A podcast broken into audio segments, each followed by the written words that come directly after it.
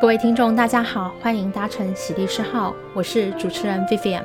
法律是一个非常讲究事实跟证据的社会科学，所以很多人会觉得法律就是一个一板一眼的一个学科。但是如果我们很仔细的看条文，会发现法律的文字里面蕴含很多虚拟人的概念。什么叫虚拟人呢？就是好像不存在这个人，但他这个人的存在在法律的条文里面又非常的重要。这些虚拟人有的非常的具象，有的也非常的抽象，甚至抽象到有时候会产生解释上的歧义。这样讲，也许听众朋友还是有一点不太能明了，所以我们就先来谈一个大家都非常熟悉的虚拟人的情况。我们今天提到的是人，所以在法律上提到人的时候，第一时间我们都会想到的是自然人。什么样的人是人？这是一个法律系的学生在一开始学法律的时候都会被问到的问题，包括婴儿算不算是人？人的定义到底是什么？人的出生始于什么时候？终于什么时候？这都是跟自然人有关的。所以呢，今天呢，主持人 Vivian 是人。听众朋友，你们自然也是人，这个是一个实体活生生的人。但是法律上的虚拟人是什么呢？它另外一个相对于自然人的概念，就是一个法人。法人简单来说，就是透过法律拟制的人。法律会拟制什么样的事物叫当做人呢？大家最耳熟能详的其实就是公司。公司作为一个法人，法律上你是他一个人，他就会享有跟人类似的权利义务关系。这一点听起来好像很简单，但是实际上我们会发现呢，在实务上的处理时候，很多民众其实是搞不清楚自然人跟法人的。这种尤其展现在缔约过程中对缔约对象的不清楚的状况。举例来说，今天呢，小明跟小花说：“小花啊，我最近手头……”很紧，你有没有钱可以借我周转一下？钱不需要太多，三十万就好。等我股票这一档卖出以后，大概一两个月以后吧，我应该就可以把这三十万元很快的还你了。那小花就心里想：好啊，既然是朋友开口，那就借钱吧。但是小花也很聪明，她心里想：口说无凭。她这时候小花就说：小明要我借三十万给你没有问题，但我希望你签一个借据，写明你大概什么时候还款，这样子我们大家也都有个凭据。小明说没有问题，那小明就写啦。这个借款的人呢，就写小明自己家里的企业，小明自己的家里的企业名称是明明有限公司。那这小花看到，心里想说，嗯，明明有限公司其实就是小明家他的企业嘛，老板就是小明，所以公司借的钱跟小明跟我借的钱，应该意思都是一样的吧？这就会产生一个问题。结果过没多久。这个明明有限公司这个企业倒闭了，小花就心想：哎呀，两个月过后了，你股票也没卖出，啊，也没还我钱，现在公司也倒，就去敲小明他家的门。小明跟他说：哎，我没有要还你钱呢，因为那是公司跟你借的钱，跟我个人无关。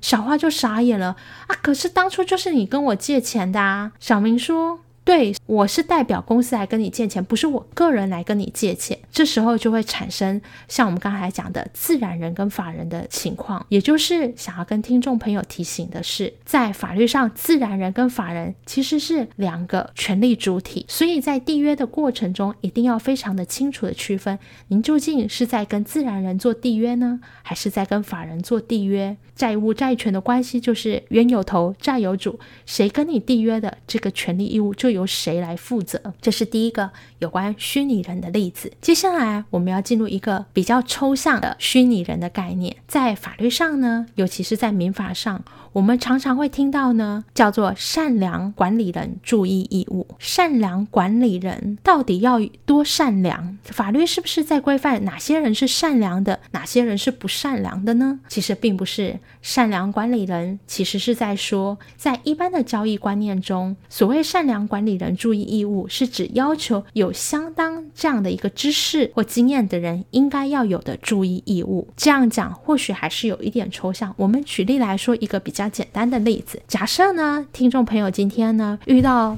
法律上的疑问，那或者是有法律上的事务要处理，来委请律师来代为处理这些法律上的重要义务。举例来说，我们曾经在节目中提到的时效的部分，通常涉及到法律上的时间的经过的时候，律师都会特别的重视。比如说，举例来说，上诉期间，它就是一个。明摆着规定，民事民法上的上诉期间是二十天，超过这个二十天，你忘记上诉了，权利就没救了，多少的金钱都换不回来这个二十天天。所以这个时间的经过会影响到当事人的权利，非常的明显。假设今天这个律师因为不小心忘记在上诉期间内为当事人提起上诉，那这时候我们就要来想想看，这样的一个疏忽是不是有符合善良管理人注意义务呢？那我们就会想，诶，如果是一个尽责的律师，照道理说都会非常重视时间的经过，所以这是叫做具有相当知识跟经验的人，都应该要非常注意时间的经过，而负这样的一个注意义务。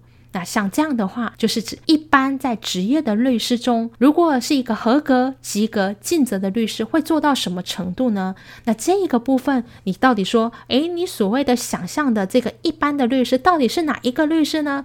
是某甲这样的一个形象，还是某乙这样的形象？其实我们没并没有特别指示说，哦，善良管理人注意义务应该要像某甲那样，并不是，而是指一般通常的好的律师应该具备的想。想象中应该具备的这样的一个情况，这就是另外一种虚拟人的概念。它并不存在真正特定的一个人，只是大家想象。就经验来说，理论上存在这样的一个人。那像这种叫做善良管理人注意义务，有一点类似的就是具有相当知识或经验的人这样子的部分呢，在法律上也蛮常见的。另外一个蛮类似的例子是专利法上的例子，通常呢。呢，一个专利要有效呢，它有一个要求，它就会希望你的专利说明书呢，应该要充分的揭露，因为专利还是有它的公益性。你今天呢，国家透过一个独占的权利赋给你专利权，他希望跟你交换的是什么？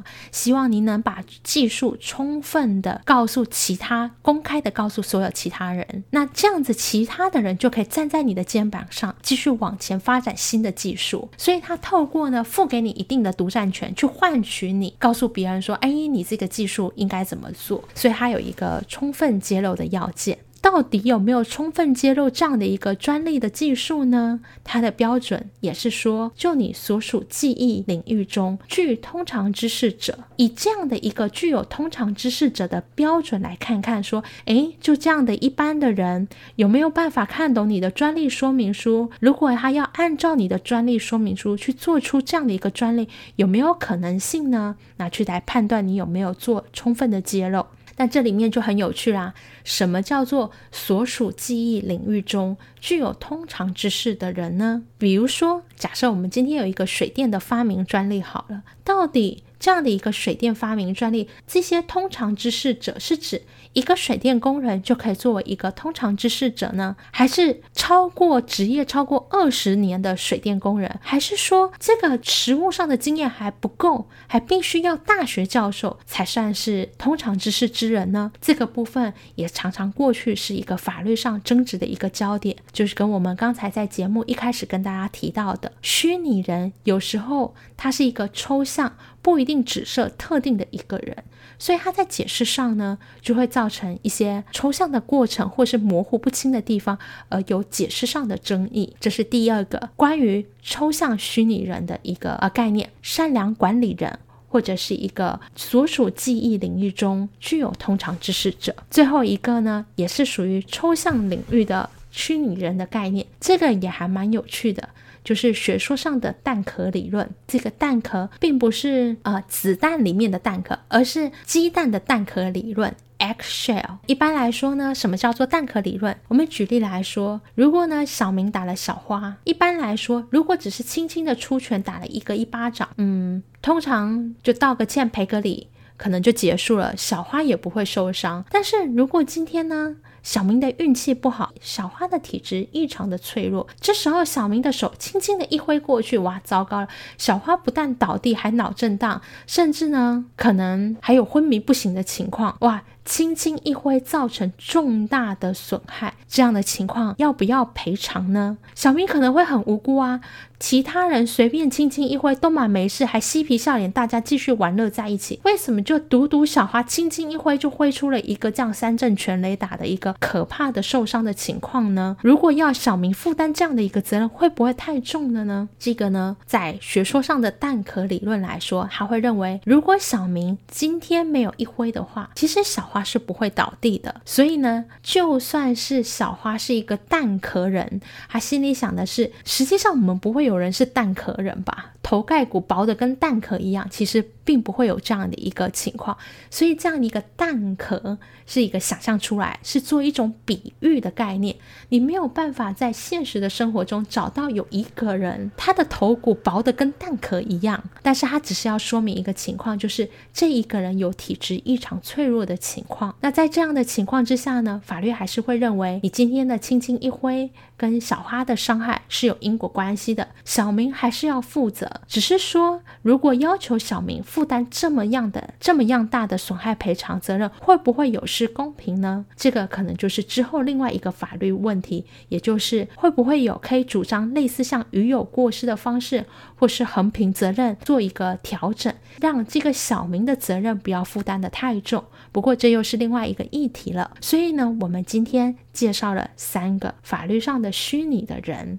一种是非常具象的，也就是法律拟制的人，公司法人；另外两种都是一种比较抽象的，比如说善良管理人，还有另外一个是一种想象的状况，就是想象有人像蛋壳一样的脆弱，这个蛋壳理论或蛋壳人。那这个就是一个非常有趣，就是从法律上的这个评价的部分来看，法律中虚拟的人。好，那我们今天呢，节目就到这里，谢谢各各位的收听，那我们下一次再会啦，拜拜。